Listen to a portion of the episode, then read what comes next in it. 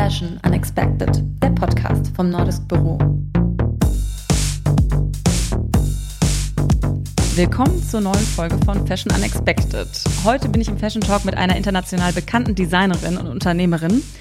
Sie hat äh, iranische Wurzeln, gilt als quirlige Person und mit einer mitreißenden Energy. Ähm, ihre Mode wird von Stars äh, wie Cameron Diaz und Jessica Alba getragen, aber auch lokal sind ihre oft bunten Kollektionen aus äh, hochwertigen Stoffen bei Frauen extrem beliebt und das seit über 15 Jahren. Willkommen Leila Pedayesh, aka Lala Berlin bei Fashion Unexpected. Hallo, danke. Gerne, gerne. Leila, dein Spitzname ist Lala. Daraus hat sich dein Label Lala Berlin äh, entwickelt und ist dadurch entstanden. Ich kenne, glaube ich, niemanden, äh, der nicht einen Teil von dir mindestens im Schrank hat oder zumindest deine, äh, dein Label kennt. Was hast du denn für einen Teil im Schrank? Ich habe keins, aber ich kenne dein Label. Ah, sehr gut. ja. Angefangen hast du ohne Businessplan, ohne Investor und mit 6000 Euro, die du dir bei einem MTV-Job angespart hast. Genau, also fast ja. Also ich hatte eigentlich gerade aufgehört bei MTV und hatte sozusagen äh, die 6000 Euro, ja, wahrscheinlich hast du recht, angespart und hatte keinen Businessplan, weil ich eigentlich überhaupt keinen Plan hatte, was ich machen will. Ja. Und so habe ich angefangen äh, zu stricken und dann wurde aus dem Stricken sozusagen dieses äh, Unternehmen, was in der Zwischenzeit fast 50 Mitarbeiter hat und ähm, seit 15 Jahren tatsächlich erfolgreich ist. Ja, Wahnsinn. Und, ähm, ja, aber irgendwann relativ kurz danach, also ich denke mal innerhalb von den darauffolgenden Jahren nach der ersten äh, Stricknadel musste ich schon dann irgendwann einen Businessplan erstellen, spätestens dann, als die 6000 Euro nicht mehr ausreichten, um die Produktion vorzufinanzieren, um dann sozusagen alles auch dementsprechend auszuliefern. Also der Businessplan musste dann allein schon für die Bank irgendwann her, mhm. leider. Was ja immer so ein ähm, nicht ein Schwierigkeitsgrad ist, aber etwas, was dich dazu zwingt, äh, groß zu denken. Und es äh, unterliegt einem System, das äh, manchmal mir widerstrebt, äh, immer nur größer und weiter denken zu müssen, gerade aus den genannten wirtschaftlichen Gründen, weil sonst kriegst du vielleicht auch keinen Kredit, mhm. wenn du im Grunde genommen nur ein okayes Business aufbauen willst, was dich glücklich macht. Ja, das stimmt. Das stimmt. Ich habe noch eine kleine äh, Teaserfrage, bevor es richtig losgeht, die wir immer allen ähm, stellen. Und zwar, was deine größte Modesünde war. Kannst du dich daran was erinnern, was dir irgendwie vielleicht, weiß nicht, peinlich ähm, war oder also, lustig?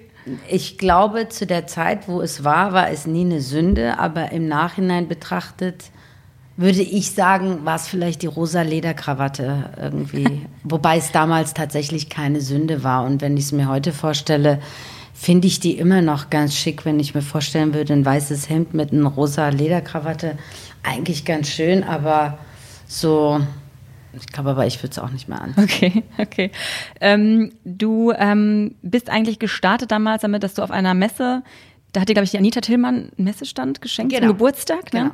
Da hast du gestartet und hast dann, ähm, da habe ich eine Story gehört mit einem Großkunden, der, ähm, ja, deswegen diese einschneidende Story, die aber für mich so ein bisschen bezeichnend dafür war, was so dein Biss und dein Durchhaltevermögen anging. Ähm, erinnerst du dich an den Großkunden, der dir dann irgendwie abgesprungen ist? Ja, doch? das war tatsächlich ein Kunde aus Amerika und es hat mir sozusagen den Weg geebnet, äh, so zu arbeiten, wie ich arbeite und zwar nicht so viel nach außen zu gucken, weil da kann ich es nicht kontrollieren, sondern innen drin zu bleiben, wo ich im Grunde genommen auch die Power einsetzen kann, die ich habe. Also ich wusste, wenn mir irgendwie ein deutscher Kunde abspringt, kann ich mich ins Auto Auto setzen und zum Kunden fahren. Nach Amerika war der Weg ein bisschen länger und die Gesetze anders gestrickt und ähm, es war einfach ähm, äh, zwar ein fataler Einstieg, aber ich glaube, die beste Schule, die mir damals passieren konnte, weil noch war es ja, der große Kunde war in Relation noch relativ klein, ja. Also insofern äh, war der Verlust noch überschaubar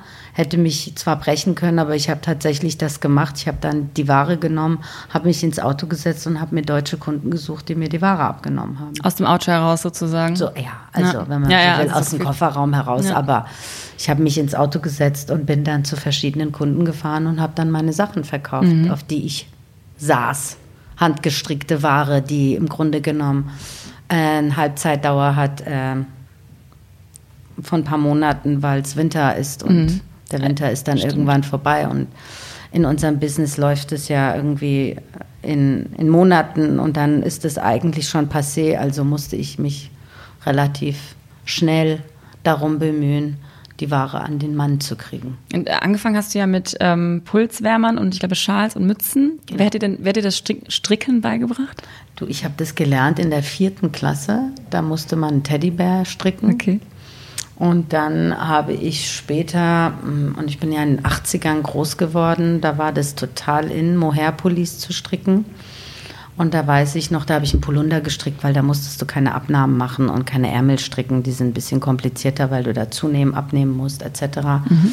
Und beim Polunder strickst du einfach nur vier, zwei Quadrate hoch und ähm, oder zwei Rechtecke hoch und nächst oben ja. und unten eigentlich im Grunde genommen im U-Boot-Ausschnitt, der kein Ausschnitt ist, einfach zusammen. Also aus der Zeit hatte ich das noch irgendwie, wusste ich, dass ich es irgendwie kann.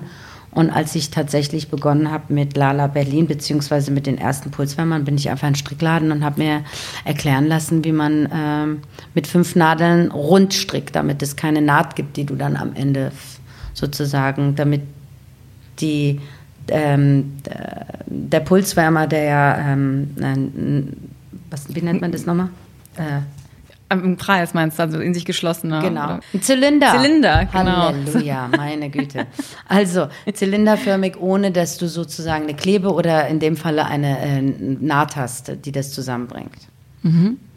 Und äh, hast, was hast du sonst noch so für ja, wichtige Meilensteine in deinem Leben, dass man so ein bisschen weiß, wer ist die Person Leila? Meilensteine meines Lebens. Mhm. Ja, die Geburt, denke ich, meine eigene. Dann, als wir vom Iran äh, nach Deutschland ziehen mussten, da war ich neun, zehn.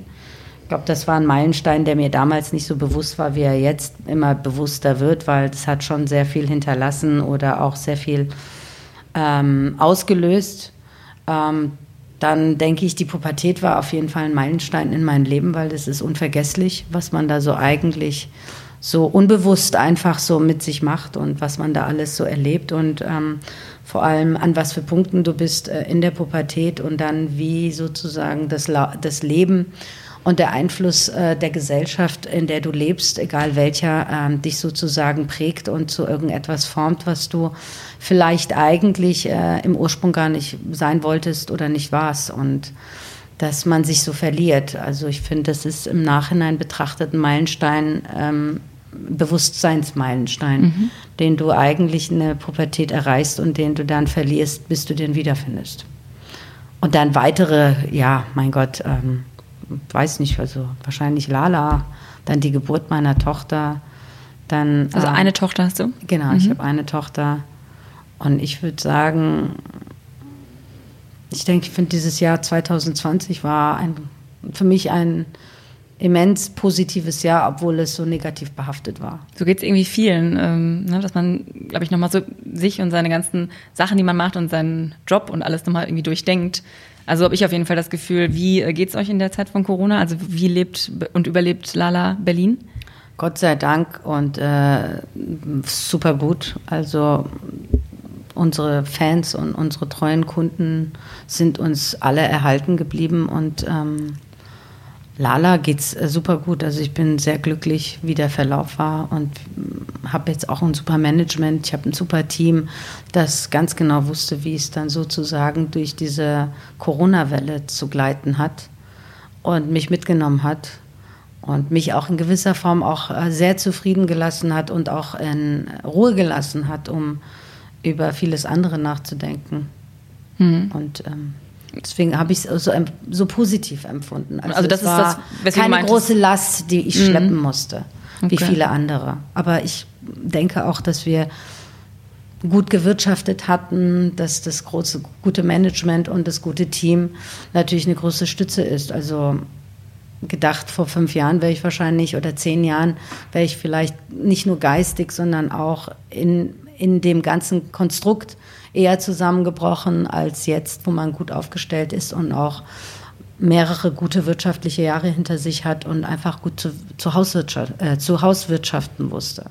Du sagtest gerade, dass das Jahr für dich so besonders dann irgendwie doch positiv war, obwohl es eigentlich negativ ähm, behaftet ist. Meintest du das jetzt wegen Lala Berlin, weil es euch trotzdem so gut geht? Oder war das jetzt? Nee, es ist eher eine persönliche Persönlich. ähm, Entwicklung oder eine persönliche ähm, Feststellung über das Leben und wie man sich das Leben eigentlich äh, trotz vieler negativer Einflüsse positiv reden kann beziehungsweise ausbalancieren kann. Und denken also kann. Auch ne? denken kann. Mhm. Und dass das meiste, was passiert, in deinem Geist und in deinem Kopf passiert und dass du das eigentlich sehr gut unter Kontrolle bringen kannst und dadurch wiederum auf so einer positiven Welle reiten kannst, Mhm. ohne viel Probleme zu sehen, weil es gibt auf einmal keine mehr. Also es ist ein bisschen schwierig oder ähm, das so wirklich so nee, auf das ist halt bringen, Mindset aber wahrscheinlich. Aber dein Mindset ist einfach positiv, das meinst du? ja, Ja. und äh, den musst du aber natürlich, den kannst du nur aufrechterhalten, wenn du dran arbeitest und den nicht fallen lässt. Ja. Und das habe ich für mich persönlich sehr positiv empfunden. Und da hat zum Beispiel Meditation immens große Rolle gespielt. Und auch zu erkennen, weil auf einmal so viel Klarheit in deinem Kopf ist, Mhm. mit dem du gut arbeiten und navigieren kannst. Dein eigenes Leben als auch innerhalb eines Kreises. Mhm. Und macht ihr jetzt mehr so online oder seid ihr mehr im Digitalen unterwegs durch jetzt auch Corona bedingt und vielleicht auch durchs digitale Zeitalter, klar? Oder Naja, der Online-Bereich ist sowieso ein stetig wachsender Bereich in den letzten Jahren und äh, Corona hat nur bewiesen, dass der Online-Bereich natürlich ein starkes, äh, starker Pfosten ist, auf den wir nicht nur bauen sollten, sondern der uns auch äh, halten kann. Ähm, ich glaube aber jetzt nicht, dass jetzt wegen Corona Online jetzt für uns wichtiger geworden ist, sondern Online war die ganze Zeit wichtig. Und die Digitalisierung ist, würde ich sagen, manchmal leider nicht mehr aufzuhalten. Manchmal stelle ich mir vor, wie es wäre, wenn es das alles nicht gäbe, ähm, trotz der vielen positiven Seiten. Aber es ist halt so, wie es ist. Also auch zum Beispiel akzeptieren und annehmen, wie Sachen funktionieren und sind, gehört jetzt, glaube ich, auch dazu, vieles anzunehmen, wie es ist. Ja. Und damit anders umzugehen, als nur drüber äh, kritisch ähm, zu jammern. du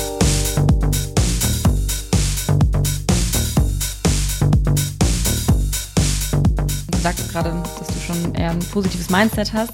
Wie würden Freunde dich sonst beschreiben, dich als, als Person? Oh, da musst du die Freunde fragen. Da gibt es, glaube ich, sicherlich ähm, auch angefangen von der Nähe der Freundschaft äh, unterschiedliche Meinungen. Aber ich glaube, äh, die meisten würden mich als temperamentvoll und ähm, lustig bezeichnen. Den einen ist das Temperament vielleicht auch zu wild, äh, den anderen weiß ich nicht. Ist auch witzig, was die Mitarbeiter sagen würden, aber ähm, ja, das ist so schwer, das zu sagen, was andere über einen sagen. Ich glaube, ähm, Bist du so die gleiche da Person? klafft es manchmal auseinander von der Eigenwahrnehmung und der Fremdwahrnehmung, oder? Wahrscheinlich, ja. Aber bist du so ähm, die gleiche Person im Job und auch unter, unter Freunden? Also ich bin ziemlich authentisch, wenn du das fragst. Ja. Also, und ich bin super ehrlich. Und die Ehrlichkeit ist manchmal natürlich auch ähm, unangepasst äh, hart. Und das ist etwas, was ich vielleicht so ein bisschen so ein bisschen bedachter, mit mehr Achtsamkeit vielleicht umgehen wollen würde in der Zukunft, weil die Ehrlichkeit, ich habe gelernt, immer ehrlich zu sein, aber mit der Ehrlichkeit kann nicht jeder was anfangen, vor allem wenn die Ehrlichkeit äh, unverblümt und äh, unkorrigiert und einfach schonungslos herausplätschert, ähm, kann es eine sanfte Seele treffen, die damit nicht so gut umgehen kann. Und das ist etwas, wo viele ne, eher eine Konfrontation oder eine Auseinandersetzung sehen, als eigentlich eine Liebe zu Ehrlichkeit und der Person und der Situation gegenüber. Das ist so, wo tatsächlich die Fremdwahrnehmung und Eigenwahrnehmung Mhm. ja total auseinanderklafft. Und wie würdest du so deine Kundinnen, sag ich mal, beschreiben? Vielleicht in drei Worten, wenn du drei Worte für sie finden kannst? total treu. ähm, die lieben, also ich glaube, dass die Kundinnen, die wir haben, das Verständnis haben, was ich mir wünsche. Die sind schon freigeistig und ähm, stehen zu sich selber und wollen auch etwas Neues ausprobieren und sind aber auch bereit, für die Qualität ein bisschen mehr zu zahlen und auf anderes zu verzichten und etwas zu haben, womit sie längere Jahre leben können als äh, nur eine Saison. Das höre ich immer wieder von Kundinnen aus näherem als auch aus weiterem Freund, äh, äh, Freundesbekanntenkreis, dass die teilweise ihre Blusen seit zehn Jahren im Schrank haben und die immer wieder auspacken können und sich immer wieder gut damit fühlen. Und ich glaube, das ist ja auch das, was so eine Nachhaltigkeit im Design als auch in einem Produkt ausmacht, dass du das über Jahre im Schrank oder egal wie haben kannst und immer wieder neu kombiniert wieder irgendetwas damit entdeckst und auch dich damit wohlfühlst und niemals out of, äh, out of time oder so. Weil es so zeitlose Sachen sind. Out of time ist ja auch also ist total falsch, aber ist egal. Also zeitlose Kleidung würdest du sagen? Passé, würde ich sagen, oder? Ja, nochmal.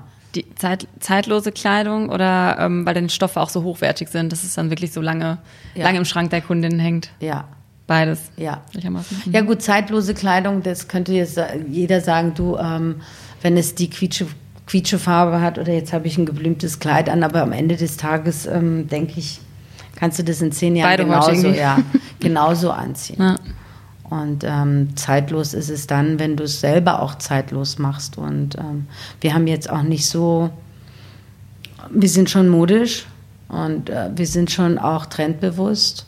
Aber es ist für mich auch immer wieder, wie kombinierst du was? Ja, du kannst, ich habe zum Beispiel so eine, ich habe zum Beispiel von meiner Mutter noch eine Bluse von Karen Pfleger. Ich glaube, die ist 30 Jahre alt. Die könnte ich jeden Tag auspacken und die sieht immer noch gut aus, wenn ich sie mit der richtigen Jeans und den richtigen Schuhen, die gerade angesagt sind. Ja. Ist ja auch immer so eine Styling-Sache. Wie, wie, zieht, wie sieht die Haare aus? Was ist das Make-up? So. Und das ändert sich eigentlich für mich mehr als jetzt die Bluse, die klassische. Und ähm, sag mal, arbeiten bei dir 50 Mitarbeiter, hast du gesagt. Mehr Frauen oder mehr Männer? Ähm, also ich, kann- ich will es jetzt nicht beschwören, aber um die 50 eher. Ähm, es sind immer mehr Frauen gewesen und jetzt in den letzten Jahren sind äh, tatsächlich viele Männer dazu gekommen.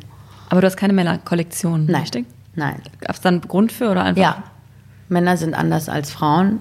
Die haben andere Körper, andere, also die haben das, also jetzt wenn du das groß siehst, äh, haben die wirklich andere Körper. Klar gibt es auch einen androgynen Körperbau. Ähm, der hält aber meistens nicht so lange, weil irgendwann mit 30 fäng- fängt sich der Körper des Mannes trotzdem zu ändern, so wie auch bei Frauen verändert sich das.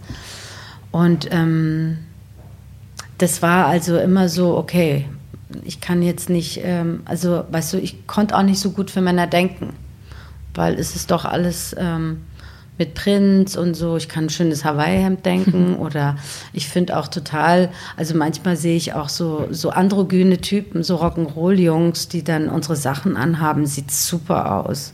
Gefällt mir auch gut. Ich mag auch zum Beispiel, haben wir so Kaftane, wenn das Jungs anziehen, sieht das super aus. Aber wenn das wirklich so männliche Körper sind, dann ist es ein bisschen schwierig. Und das konnte ich, wollte ich nicht nochmal eine Tür öffnen. Ich fand die Tür, die ich geöffnet habe mit dem, was wir da machen, macht Spaß. Ähm, ich könnte noch eher Kinder denken als Männer. Und äh, genau deswegen haben wir das, glaube ich, nicht angefasst. Und ich finde, man kann auch manche Sachen so einfach dabei so belassen. Ist doch auch mal schön. Eben, man muss ja auch nicht mal alles machen und manchmal ist ja gut, ein Ja. USP zu haben und äh, Ja. ne, dann Irgendwie so ein bisschen mehr Fokus äh, und äh, statt zu viel. Und dann ist auch immer so eine Sache, wie du dann Sachen auch kontrollierst. Also wie kontrollierst du auch nochmal ein Team und den Vertriebsweg? Welche, weißt du, es ist ja jetzt nicht nur der Körper des Mannes ist anders, sondern auch die Läden sind anders und der Vertrieb ist anders und die Größensätze sind anders, die Qualitäten sind anders, die die, ja, die können ja, also ja. aber Androgyn oder Unisex kann ich schon wiederum Ja. denken. Das ist was anderes. Also wenn du jetzt von Männern redest, gehe ich in diesen klassischen, traditionellen Menswear-Bereich. Ja. Aber so dieses Unisex kann ich durchaus denken. Und äh, denkst du, findest du, dass Frauen und Männer in der Mode gleichgestellt sind? So als starke Businessfrau, jetzt sag ich mal. Naja, wahrscheinlich sind sie noch in der Mode am meisten gleichgestellt, wenn du das jetzt aus der Perspektive siehst, weil ich kenne viele Frauen in der Mode, die auch ähm, gute Positionen besetzen. Ähm, viele würden meine Meinung nicht teilen, weil es gibt, glaube ich, in den höchsten Positionen wiederum, wenn wir jetzt international denken, gibt es doch wiederum viele Männer oder mehr Männer als Frauen, die in den Vorständen etc. pp sitzen. Aber wenn ich nur in meinem kleinen Umfeld gucke, sehe ich natürlich nur so viele Designerinnen, die wiederum Unternehmerinnen sind und sehr erfolgreich sind damit, ja, und große Namen haben. Aber ich glaube, wenn du die großen Konzerne wiederum anguckst, sind die doch mehr Männer besetzt als Frauen besetzt, auch in der Mode. Und sag mal, haben deine, deine Kollektionen ähm, auch viel mit deiner, ja, mit deinen Wurzeln zu tun? Ja, Also die haben eigentlich sehr viel und immer mehr damit zu tun.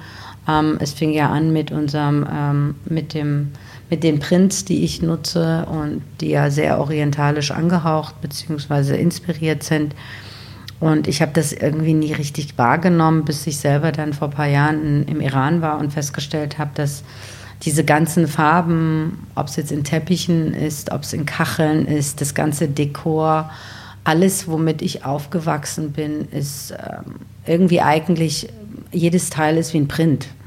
Und ähm, es war mir gar nicht so bewusst wie sich der Kreis dann in deinem Leben auch schließt.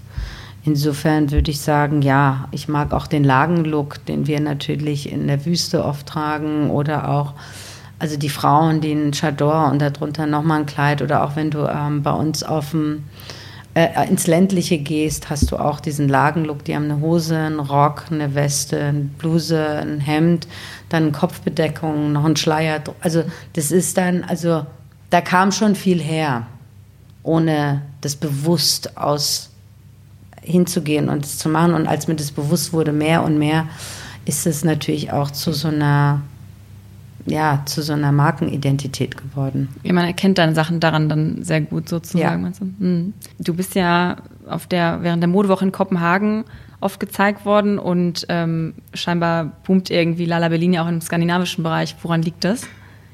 Kannst du dir das also worauf die total geflogen sind, sind unsere Dreieckstücher. Das haben die geliebt. Ich glaube, das ist dieses äh, schwarze Muster, was sehr hart auf eine Farbe oder auf Weiß. Also es hat ja so dieses grafische, cleane Muster hat, glaube ich, einen großen Anklang gefunden von Anfang an.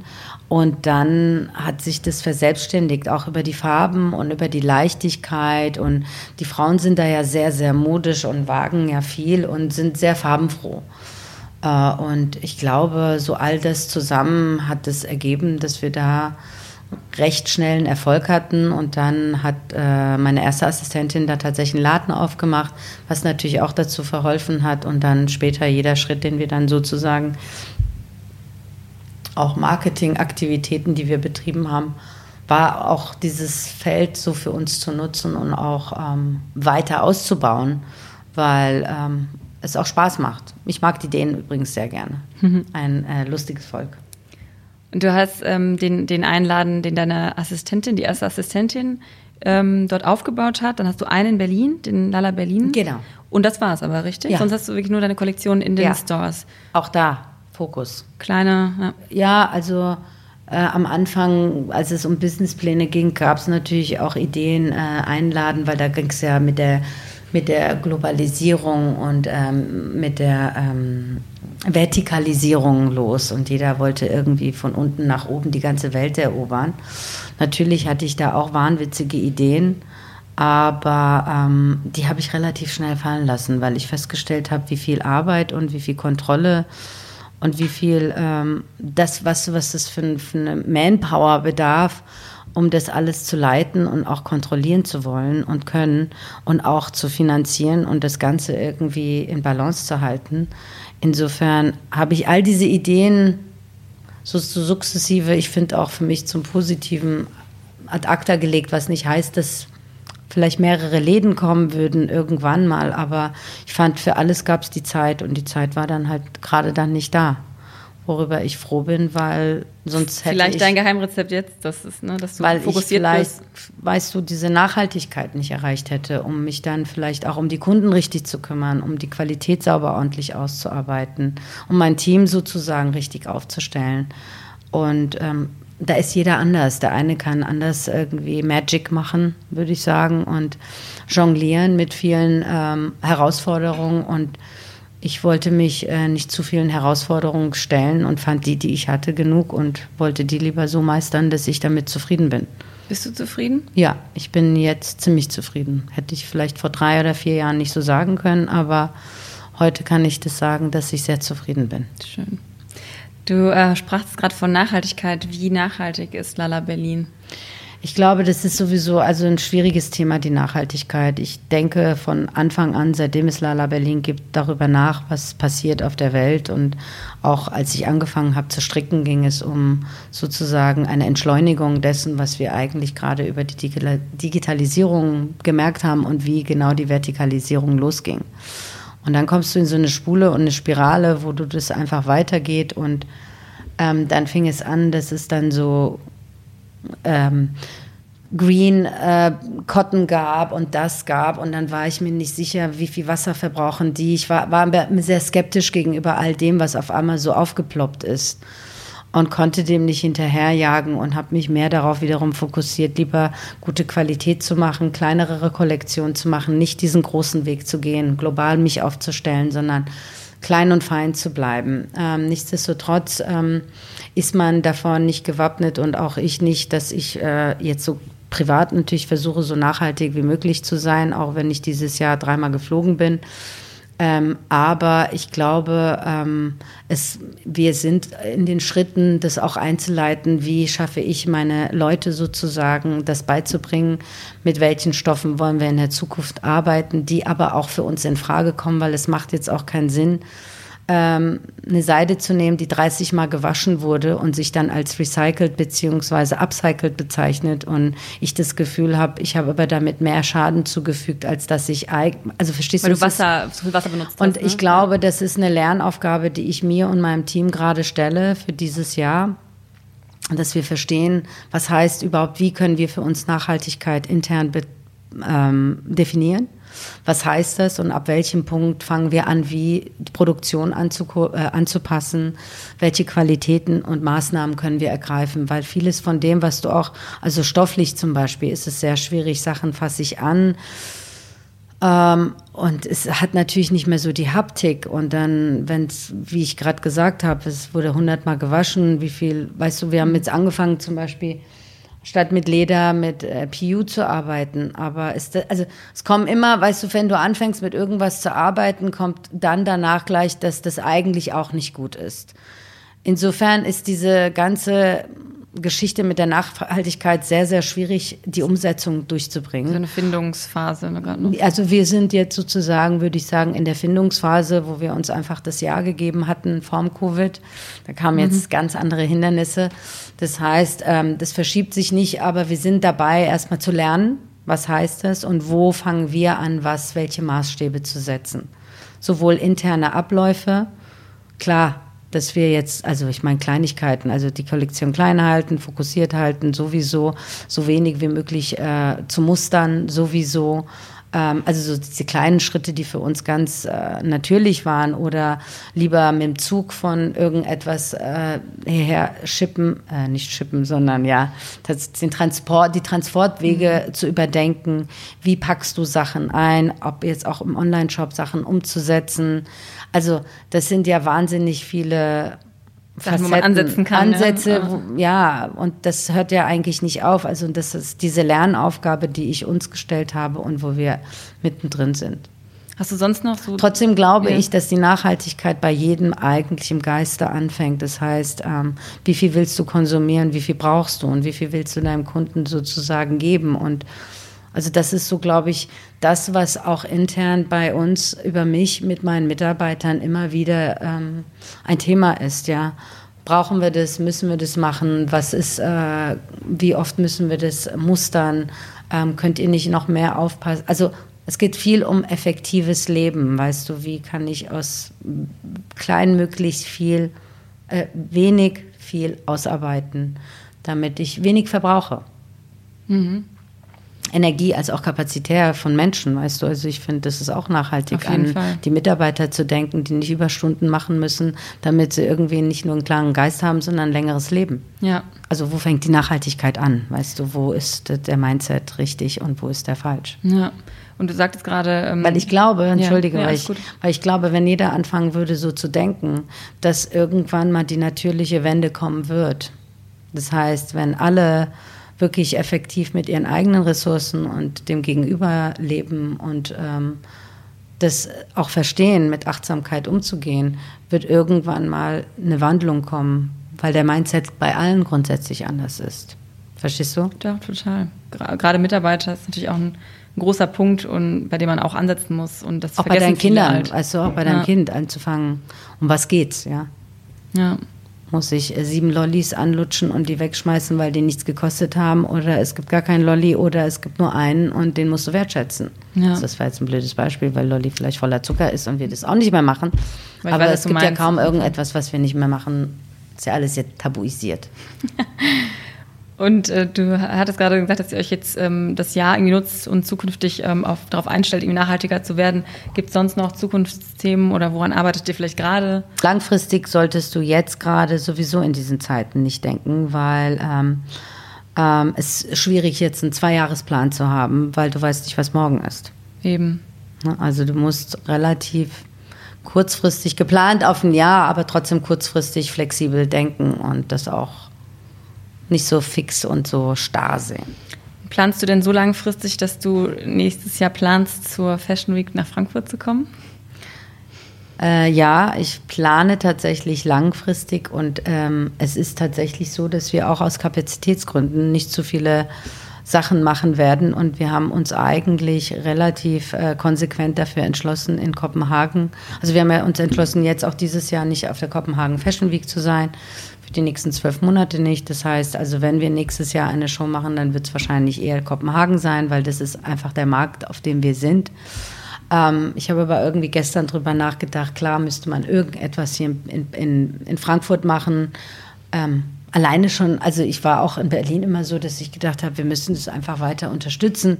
Nur auch da ist es die Kapazität von deinem Team, von dir selber, also unabhängig von den finanziellen ähm, Flüssen, äh, musst du halt gucken, wie viel schaffst du und wie, wie kannst du wo überall Präsenz zeigen. Und ähm, aber ich habe schon irgendwie vor ein paar Tagen über Frankfurt nochmal nachgedacht und dachte, irgendwas muss man hier schon machen, irgendwas, was Spaß macht und was ähm, uns repräsentieren kann. Aber ob es eine große Show wird, ähm, das bezweifle ich jetzt an diesem Punkt. Aber you never know. Ich habe ja gesagt, lange kannst du nicht planen bei diesen Covid-Geschichten. Vielleicht darf man nächstes Jahr nirgendwo hinreisen und dann gibt es nur Frankfurt. Aber das weiß ich jetzt so nicht. Und sonst so deine ich, Verbindung will, will ja auch nicht, dass Frankfurt der, der Last Call ist, sondern eigentlich vielleicht doch auch so seine, ähm, seine Wichtigkeit dafür kriegt. Was denkst du so, was fühlst du, wenn du an Frankfurt denkst? Wie ist so deine Verbindung zu Frankfurt? Naja, ich habe ja eine große Verbindung mit Frankfurt, weil ich bin in Wiesbaden aufgewachsen. Das heißt, ich bin, seitdem ich irgendwie denken kann, hatten meine, meine ganzen Onkels sind in Frankfurt, hatten hier in der Goethestraße ihre Teppichläden äh, also ich bin sozusagen, seitdem ich neun bin oder seitdem ich fünf bin und die Sommerferien immer in Deutschland war, war Frankfurt immer auf dem, auf dem Plan. Und äh, später, als ich irgendwie, glaube ich, in meinen Teenagerjahren habe ich äh, auf der Fressgasse gearbeitet bei Relax in der Modela im Modeladen und habe mir da sozusagen mein Taschengeld aufgerischt und ähm, habe in Bad Homburg studiert und war dann auch jedes Wochenende in Frankfurt. Also Frankfurt, und ich meine, Wiesbaden, Frankfurt ist ja auch kein Weg. Das Vogue und äh, Plastik und sonstige Diskotheken waren mir auch alle bekannt. Also Frankfurt ist jetzt nicht unbedingt die zweite Heimat, weil Wiesbaden ist es ja eigentlich, aber äh, gehört irgendwie eben, ist ja eine halbe Stunde, gehört dazu. Ja. Genau. Und jetzt kommst du aber auch Und das Hessische gehört ja. auch zu mir. Also, ja. ne, gell, ja. Gell. Ja. Die ja, Berliner oder Kopenhagener Fashion Weeks, wie, ähm, was glaubst du, ist der, ist das, was Frankfurt neu machen kann oder soll, neu machen sollte? Was wünschst du dir vielleicht von der Frankfurter Fashion Week? Naja, also meine ehrliche Meinung ist, dass äh, wir ja natürlich einen Überfluss an äh, Fashion Weeks auf der Welt haben und ähm, ich natürlich ähm, die Fragestellung, was macht Frankfurt jetzt anders? Ich glaube, dass Frankfurt wahrscheinlich eher in dem technischen Bereich äh, trumpfen kann, was vielleicht die Nachhaltigkeit, vielleicht äh, Stoffentwicklung und so weiter und so fort. Ob es die Fashion-Plattform werden wird, um Fashion sozusagen in klassischer Form zu zeigen, wie es Paris, Mailand und New York tut und was vielleicht Berlin versucht hat und es nicht geschafft hat, was äh, vielleicht äh, Kopenhagen für sich eine, ein, ein, ein, ähm, eine Stellung für sich gefunden hat. Ähm, weiß ich nicht, bin jetzt natürlich auch keiner, der Prophezeiungen machen kann, aber ich würde denken, dass es auf jeden Fall einen anderen Enkel braucht. Also äh, einen Enkel, der nicht nur danach geht, hinterher zu jagen, was alle anderen gemacht haben, sondern einen neuen Aspekt bietet.